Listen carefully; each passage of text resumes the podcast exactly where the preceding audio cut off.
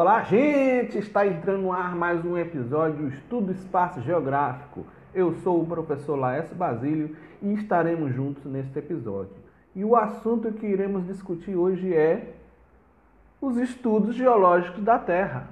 Venham comigo!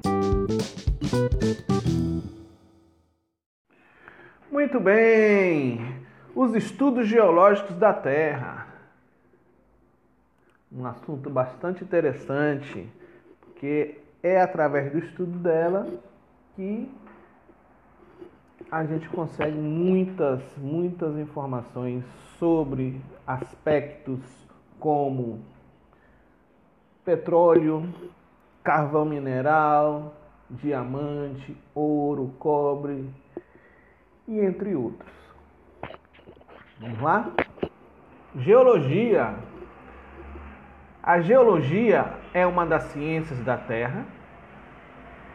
Ela estuda a crosta terrestre, a matéria que a compõe, seu mecanismo de formação, as alterações que ocorrem sobre ela e a estrutura que sua superfície possui. Áreas de estudo da geologia.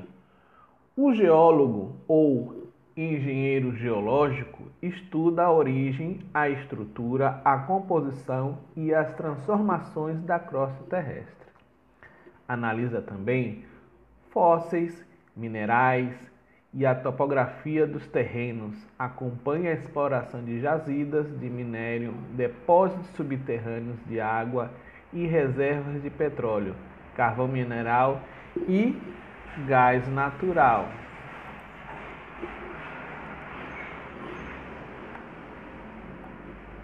Esse estudo engloba a matéria que a compõe, a sua estrutura e as alterações desde a sua origem.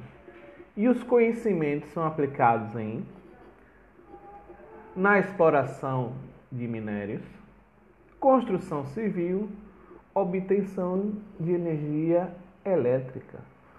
O calor da Terra pode ser aproveitado para usos diversos, como aquecimento de edifícios e estufas ou para a produção de eletricidade em centrais geotérmicas.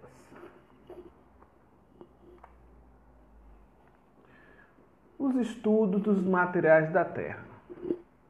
A estrutura da costa terrestre é formada por inúmeros materiais, tais como minerais, e rochas.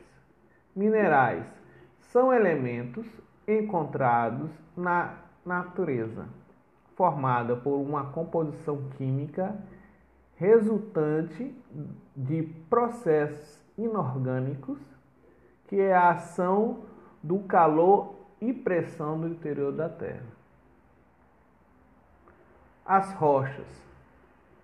As rochas são formadas por dois ou mais minerais agrupados.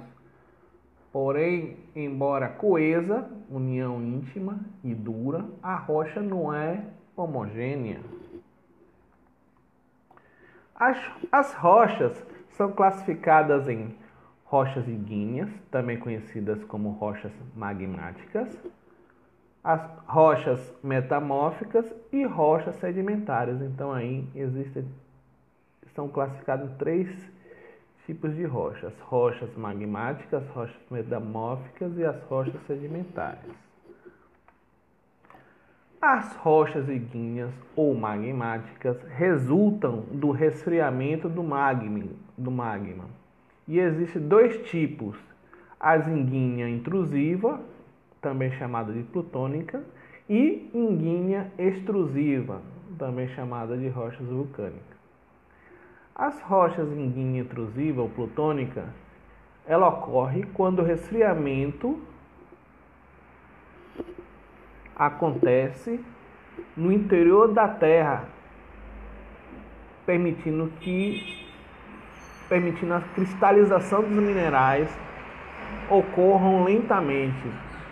Exemplo desse tipo de rocha é o granito mais abundante da costa terrestre.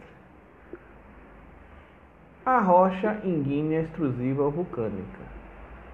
Quando o resfriamento do magma ocorre muito rápido, sem a cristalização dos minerais constituintes, ela forma a rocha vulcânica ou a rocha extrusiva.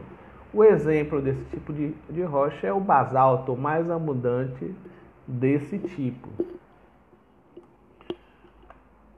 As rochas sedimentares.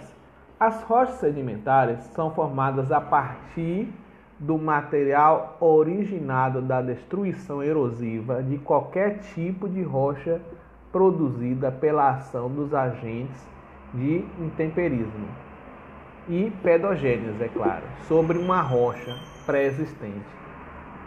Após serem transportadas pela ação dos ventos, das águas ou pelo gelo, do seu ponto de origem até o local de deposição e posterior litificação, que é a compactação das rochas.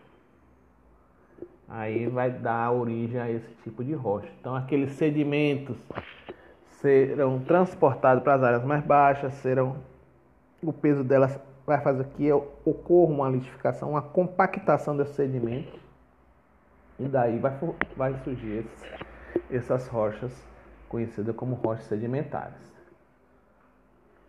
As rochas metamórficas são resultantes da transformação de uma rocha pré-existente no estado sólido em decorrência de altas pressões e temperaturas, que vai transformar uma, em uma rocha pré-existente em outro tipo de rocha.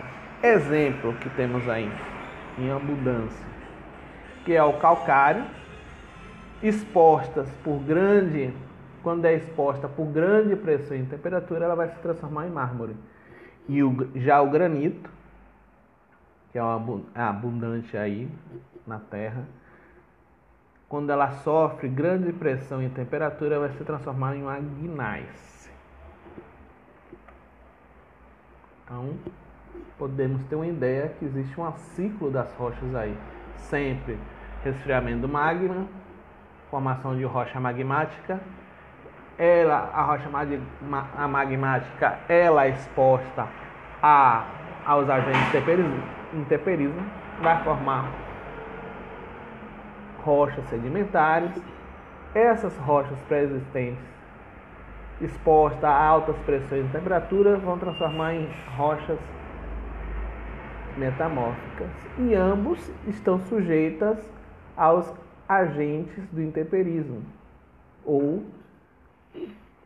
também devido ao calor interno do, do interior do planeta volta a ser magma também. Isso é um ciclo vicioso que ocorre há muito tempo.